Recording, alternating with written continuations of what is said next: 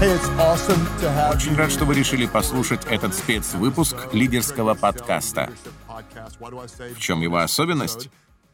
До этого я каждый четверг делился с вами учением на конкретную тему. Но сегодня хочу сделать паузу и просто ответить на некоторые вопросы, поступающие со всего мира. Кстати, вы всегда можете написать мне по адресу лидерство собачка life.church.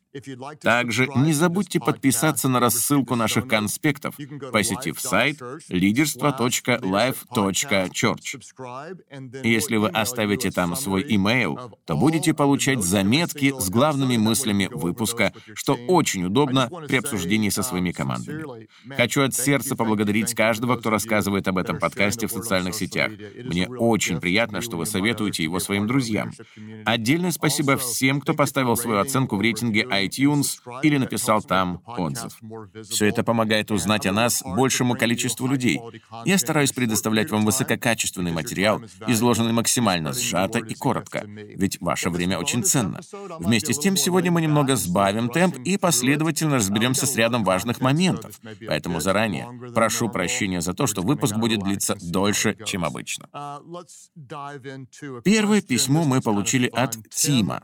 Он интересуется, Приняли ли бы вы к себе в команду кого-то из первых учеников Иисуса? Почему да или почему нет? Весьма занятно. Мой ответ, зная то, что мне известно сейчас, я бы поработал с одиннадцатью из них и точно не имел бы дела с Иудой. При этом, если вы когда-либо ошибались в подборе кадров, то наверняка, как и я, утешали себя тем, что даже у Христа был предатель. Мне нравится этот вопрос поскольку побуждает задуматься о том, как Иисус формировал свое окружение. Уверен, вы можете взять из этого уроки, даже если еще не верите в Бога. Вот несколько мыслей по этому поводу. Номер один. Иисус выбирал тех, кого не заметили другие. Нам стоит помнить, что есть множество способных людей, на которых пока никто не обратил внимания. Настройтесь на поиски скрытых талантов. Не ограничивайтесь лишь тем, что явно и очевидно. Номер два. Иисус не рассчитывал на тех, кого взрастила традиционная система. Поразмышляйте об этом. Собирая команду из 12, он не пригласил ни одного книжника, фарисея или саддукея, то есть проигнорировал тех, кто уже был воспитан в религиозной среде. Я не стану утверждать этого на 100%, но думаю, что Христос хотел лично обучить своих помощников. Конечно, это возможно не всегда. Очень часто нашим организациям требуются люди, уже имеющие дипломы и звания. Но также бывают случаи, когда лучше взять свежего человека и подготовить его с нуля. К примеру, я возглавляю структуру, в которой получают зарплату около 600 сотрудников. Сейчас наша церковь собирается в 32 местах в 10 разных штатах. Думаю, что даже тем, кто от этого далек, понятно, мы используем не совсем стандартный подход. Большинство действует иначе. Поэтому мне очень трудно пригласить извне готового пастора, который смог бы вписаться в нашу модель. И дело даже не в квалификации служителя, получившего традиционную подготовку, а в том, что мы идем другим путем. Я сам имею степень магистра богословия, и ни в коем случае не являюсь противником духовного образования. Но в нашем контексте выпускникам семинарии приходится сложнее, чем тем, кто их не заканчивал. Мне проще привить нужное мышление человеку, привлеченному из другой сферы деятельности, чем переучивать вчерашнего студента-теолога. Опять-таки, это касается только нашей церкви. И я не утверждаю, что остальные должны поступать так же. Но если вы хотите творить что-то новое, будьте готовы искать работников в самых необычных местах. Возвращаясь к команде Иисуса, мы можем предположить, что его метод подбора кадров шокировал многих современников. Он позвал за собой тех, кого не взяли бы другие. Причем эти ребята совсем не были бездарями. Андрей и Петр, а также Иоанн и Иаков имели собственный бизнес. Они ловили рыбу. И этот опыт оказался весьма полезным и в дальнейшем, уже при проповеди Евангелия. Матфей был сборщиком налогов, что не добавляло ему популярности, но научило взаимодействовать как с теми, кто выше по рангу, так и с теми, кто ниже. Такие навыки тоже на дороге не валяются. Симон, известный как Зилот, был либо политиком, либо революционером. Кстати, Иаков и Иоанн также носили интересную кличку — «сыновья грома». Понятия не имею, что это значит, но звучит нереально круто. Наверное, они были горячими парнями. Одним словом, во-первых, Иисус разглядел в апостолах то, что упустили остальные. Во-вторых, Он не рассчитывал на людей, которых взрастила традиционная система. Номер три, Христос запустил целенаправленный процесс подготовки и обучения. Возможно, кто-то будет оспаривать такое определение, но я считаю, что в течение трех лет он осознанно и продуманно инвестировал в свою команду, вникал в детали их жизни, наставлял, показывал личный пример, корректировал и наделял полномочиями. Это был целый курс, состоящий из множества этапов. Номер четыре. Он полностью доверил им свое видение и миссию. Это стало логичным итогом совместного служения. Иисус сказал, «Вот ваше задание. Идите по всему миру, проповедуйте людям и крестите их во имя Отца и Сына и Святого Духа». Заметьте, Он сообщил им, что нужно делать и где это необходимо, но не объяснил, как именно. В этом вся суть делегирования. Так что большое спасибо за прекрасный вопрос, позволивший нам рассмотреть лидерские принципы Христа. Идем дальше. Дилан спрашивает, как вы определяете, что пришло время кого-то уволить? И как максимально смягчить этот неприятный момент? Я получал этот вопрос в различных вариациях минимум раз 40. Как понять, что пришло время кого-то уволить, и как сделать это наиболее щадящим образом? Um, Давайте начнем с первой части. Как правило, мы прощаемся с людьми немного позже, чем следует. Позвольте повторить это еще раз. Чаще всего мы склонны затягивать с подобным решением. Лидер, который выгнал кого-то с горяча, скорее исключение из правил. Конечно, такое бывает, но в 99 случаях из 100 мы, наоборот, излишне медлительны. Общая ситуация именно такова. Дело в том, что нам жалко сотрудника и не хочется лишать его куска хлеба. Мы сочувствуем и, как следствие, снова, снова и снова даем очередной шанс. Верим, что еще способны помочь, и все это правильно, если делается искренне и от души. Вместе с тем, мотивы такого якобы долготерпения могут быть и другими. Например, когда мы просто боимся тяжелого разговора или успокаиваем себя мыслями, что все не так уж и плохо, к сожалению, остальные работники это видят, и наш авторитет постепенно слабеет. В конце концов, попытка избежать конфликта приводит к тому, что мы не справляемся с ролью лидера, никого не исправляем и не боремся с тем, что мешает продвижению вперед. Итак, когда же наступает время, чтобы кого-то уволить? Если ваш подчиненный совершил аморальный поступок или предпринял попытку раскола, реакция должна быть мгновенной. Если человек серьезно подвел вас, публично нагрубил или совершил какой-то явный грех, не теряйте ни минуты. С другой стороны, если у него просто возникли трудности с выполнением обязанностей, и это не касается нравственной чистоты, стоит предпринять четыре шага. Шаг первый — сообщите ему о проблеме. Сделайте это предельно ясно.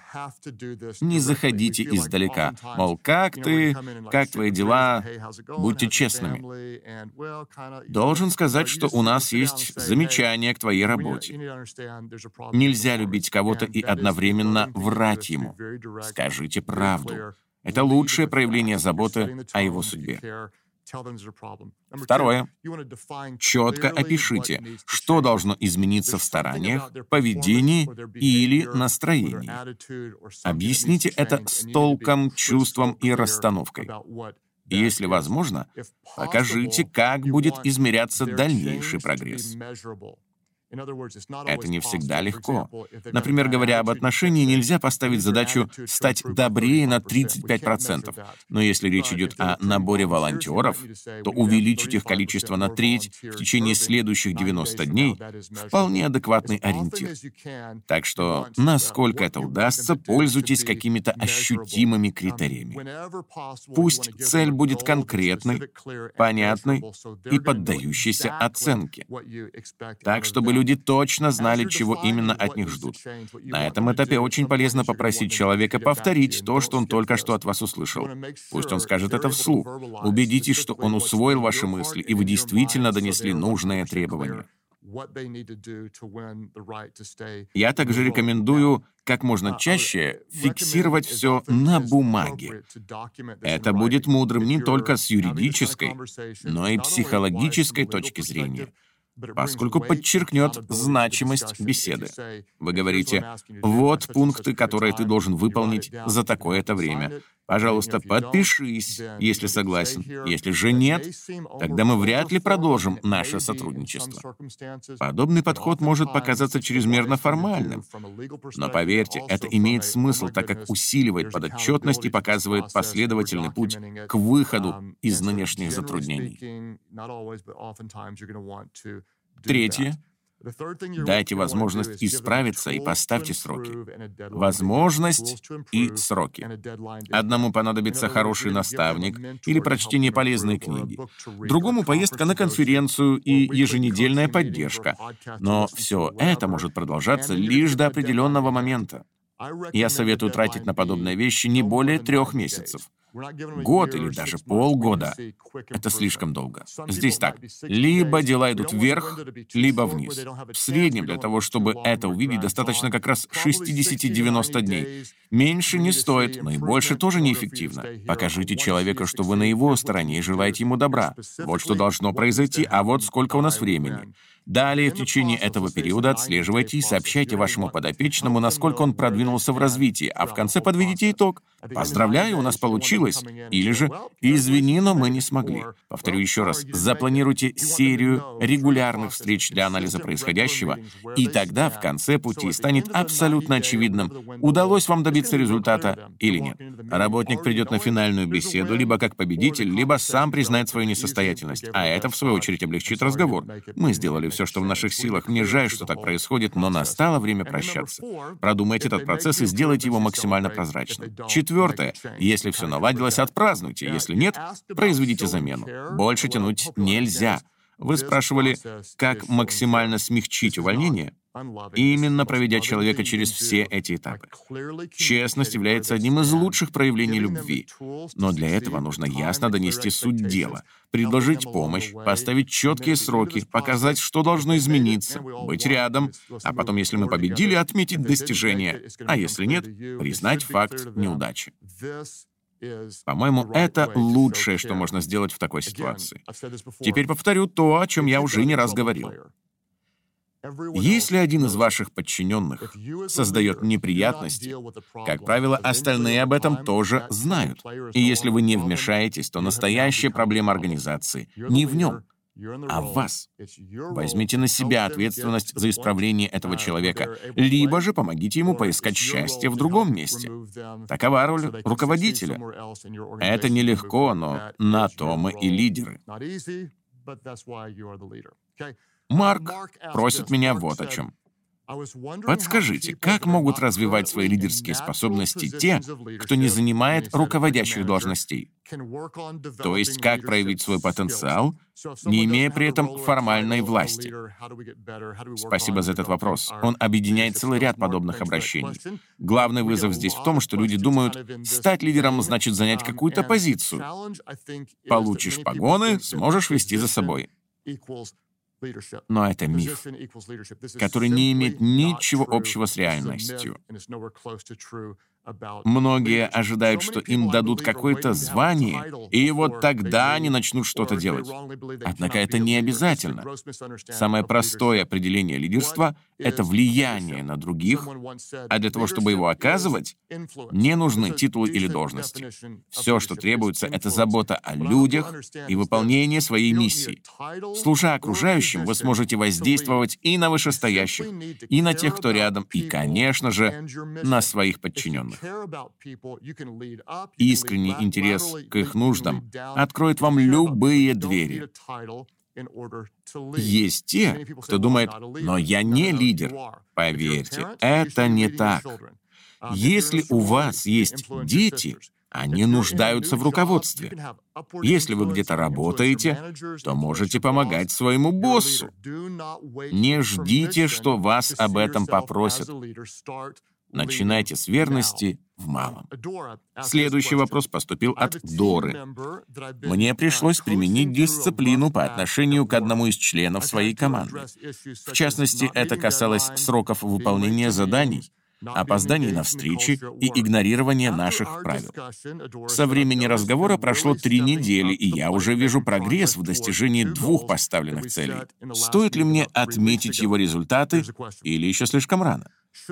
Прежде всего, позвольте похвалить вас. Отличная работа. Вы побеседовали с человеком, поставили ему четкие условия и предоставили возможность измениться. Если это дало эффект, я поздравляю вас.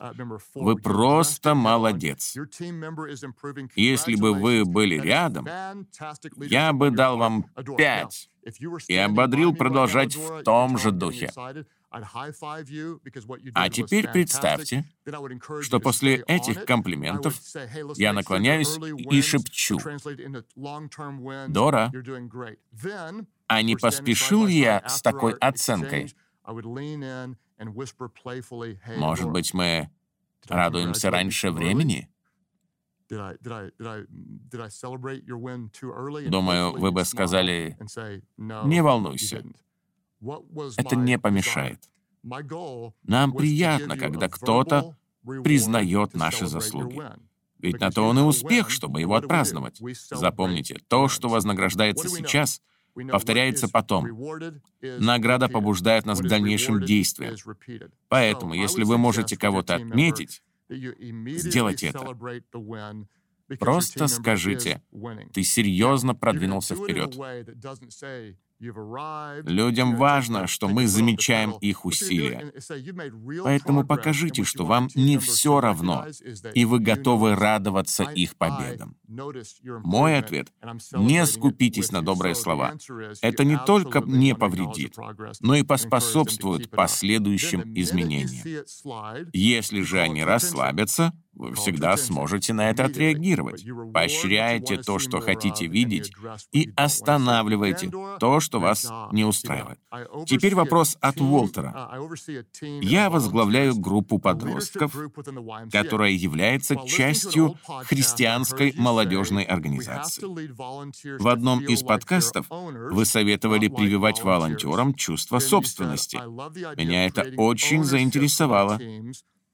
Как применить такой подход на практике в случае с моими подопечными? Итак, что нужно, чтобы люди ощутили себя владельцами того, чем занимаются? В первую очередь для этого важно изменить терминологию. Мы не просто набираем добровольцев, но воспитываем лидеров.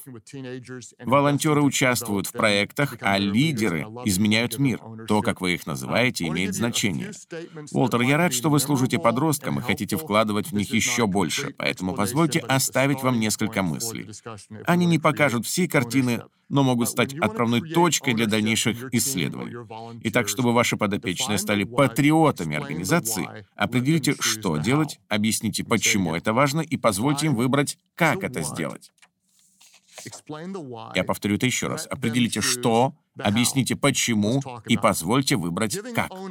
Доверить людям чувство собственности не значит дать им право менять ваш курс. Они не могут сами решить, чем заниматься. Так что определите, что требуется. Далее покажите, почему это важно. Все им объясните. Указание, что делать, редко кого мотивирует, тогда как понимание, почему это значимо, зажигает сердца. Зная первое, люди будут работать, осознав второе, отдадут свои жизни. Итак, задайте тон.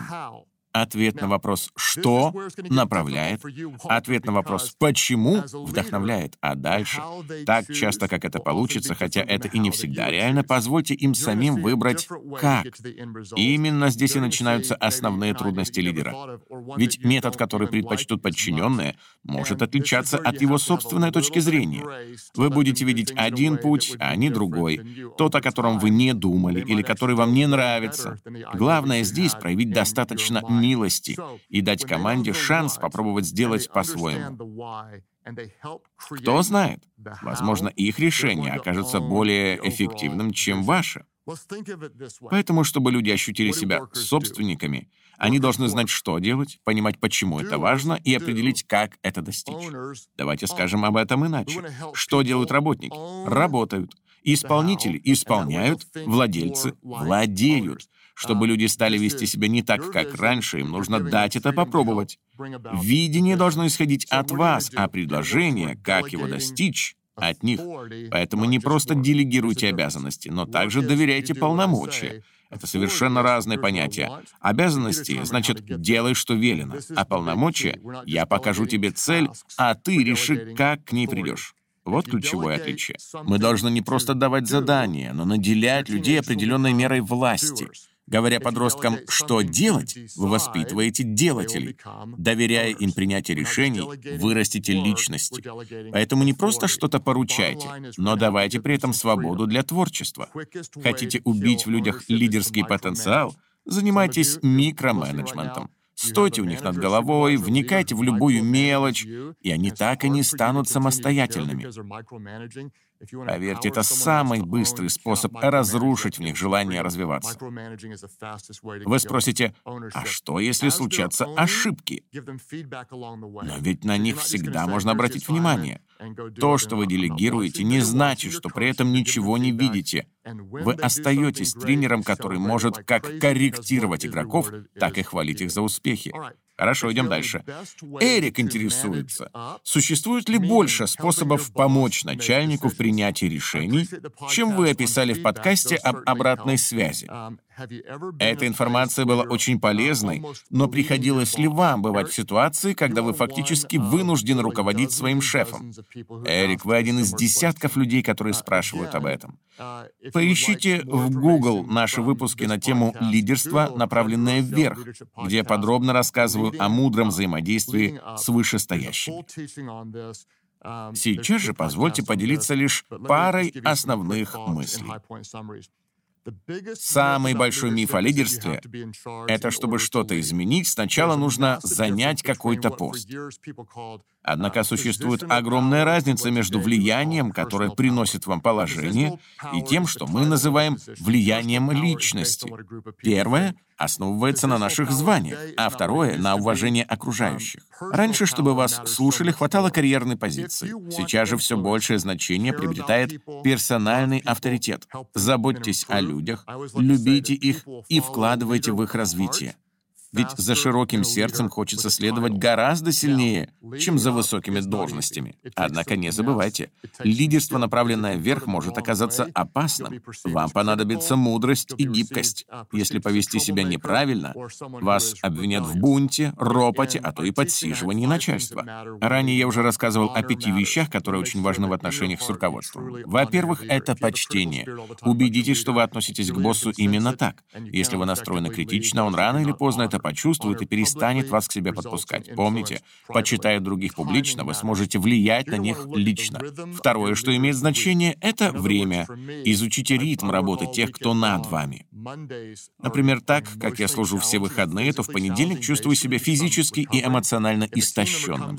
Соответственно, это не лучший день, чтобы поделиться со мной какой-то идеей. Я не буду открыт к ее восприятию настолько, как, скажем, в четверг, когда немного восстановлюсь и оставлю за спиной самую тяжелую часть недели.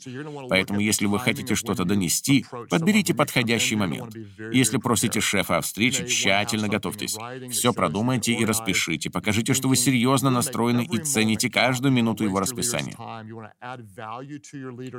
Номер три. Мотивация. Вашим единственным желанием должна быть готовность послужить. Поэтому проверяйте свои побуждения. Если вы хотите что-то сказать лишь потому, что считаете себя умнее начальника, он это поймет. Вносите предложение только исходя из интересов организации. Причем не просто указывайте на проблемы, а предлагайте варианты их решения. Номер четыре. Важность инициативы. Хотите обрести влияние? Сделайте то, что повысит эффективность вашего лидера или же облегчит ношу его обязанностей. Никогда не говорите «Босс, у меня есть свободное время». Может, я чем-то помогу тебе? Дай мне какое-нибудь задание. Таким образом, вы лишь покажете, что недостаточно загружены, и этим добавите головной боли своему руководству. Взамен нужно самому нащупать, в чем сейчас есть потребность. Я часто повторяю, что лучшие члены команды не нуждаются в указаниях, потому что интуитивно чувствуют, чем сейчас важно заняться. Не ждите, что вас об этом попросят. Просто сделайте первый шаг. Я также очень люблю фразу «Если вы возьметесь за то, чего другие не делают, то заработаете авторитет, которого они не имеют. Служите от чистого сердца. Всегда спешите подставить плечо, и вас будут ценить гораздо больше, чем тех, кто остался в стороне. Последний пункт, пятый. Честность имеет значение. Если вы будете все время поддакивать, то рано или поздно утратите доверие. Искренность ценится выше лести. Говорите истину, но делайте это с любовью. если вы лидер, Послушайте меня внимательно. Куда бы я ни ехал, этот вопрос звучит снова и снова. Людей интересует, как правильно доносить нам свое мнение, что, в свою очередь, подталкивает меня к мысли, а достаточно ли я пользуюсь мудростью членов моей команды?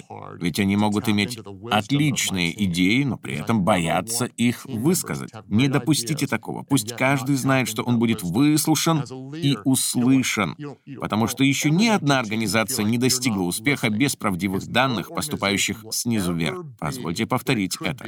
Дорогие лидеры, просто признайте, люди рядом с вами имеют право голоса. Если вы так не считаете, то замените их теми, кто будет его иметь. Ведь ни одна организация не способна достичь успеха без правдивых данных, поступающих снизу вверх. Следующий вопрос нам прислал Адам. Вы много проповедуете, учите и ведете подкаст, что требует немалых усилий. Как выглядит процесс подготовки материала для всех этих выступлений? Позвольте немного расширить спектр и поговорить о работе с информацией в целом. Ведь далеко не все являются ораторами, а вот навыки создания контента пригодятся каждому. Мы пишем письма, вдохновляем работников, проводим совещания и так далее.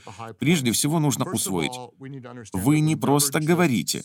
Ваши слова задают направление. Если вы лидер, то подчиненные прислушиваются даже к разговорам, которым вы не придаете значения. Запомните, мы в любой момент uh, ведем других за собой, а это очень ответственно. Вот три вопроса, над которыми стоит подумать. Что люди должны от меня узнать? Что при этом они почувствуют и что захотят сделать. Узнать, почувствовать и сделать. Вначале нужно четко определить, что мы хотим донести. Когда я пишу конспект воскресной проповеди, то пытаюсь сделать его настолько нацеленным, чтобы ключевая мысль уместилась в одном предложении. Если этого не удается, значит, я сам недостаточно понимаю, о чем говорю. Все должно сводиться к главной идее, выраженной одной фразой. То же самое касается и лидерского подкаста. Я максимально сужаю тему каждого выпуска. Чем она шире, тем сложнее добиться конкретного результата, а чем определеннее, тем яснее, что я хочу сказать. Итак, что люди должны узнать? Далее, что они должны почувствовать. Почему это важно? Потому что факты не побуждают к действиям. Это делают эмоции. Позвольте слушателям что-то пережить, а только затем призовите их к каким-то решениям. Что они должны сделать? Чего вы от них ждете? Именно это самая важная часть любого обращения. Помните, чем больше список требований, тем меньше шансов, что кто-то за это возьмется. Если я скажу вам, вот девять вещей, которые нужно совершить, скорее всего, это останется пустым звуком. Но если я попрошу о чем-то одном, это повысит вероятность вероятность исполнения. Призыв к одному действию работает гораздо лучше, чем сразу к пяти. Признаюсь вам, Подготовка выступлений очень утомительна. Она истощает, поскольку создание действительно качественных материалов требует предельной концентрации.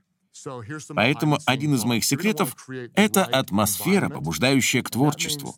Она может включать в себя определенное время суток, необходимые инструменты, удобное место. Одним словом, все, что будет способствовать полету мысли. Лично я предпочитаю выделять для этого не менее четырех часов. Если их только два, я не успеваю достаточно углубиться.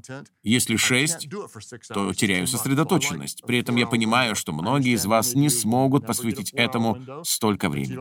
Так что поищите свой собственный ритм и найдите в своем графике окна, которые сможете эффективно использовать. Для меня лучшая пора — это раннее утро. Я готовлю рабочее место, запасаюсь перекусами и напитками, включаю инструментальную музыку, которая имеет четкий ритм и создает нужное настроение.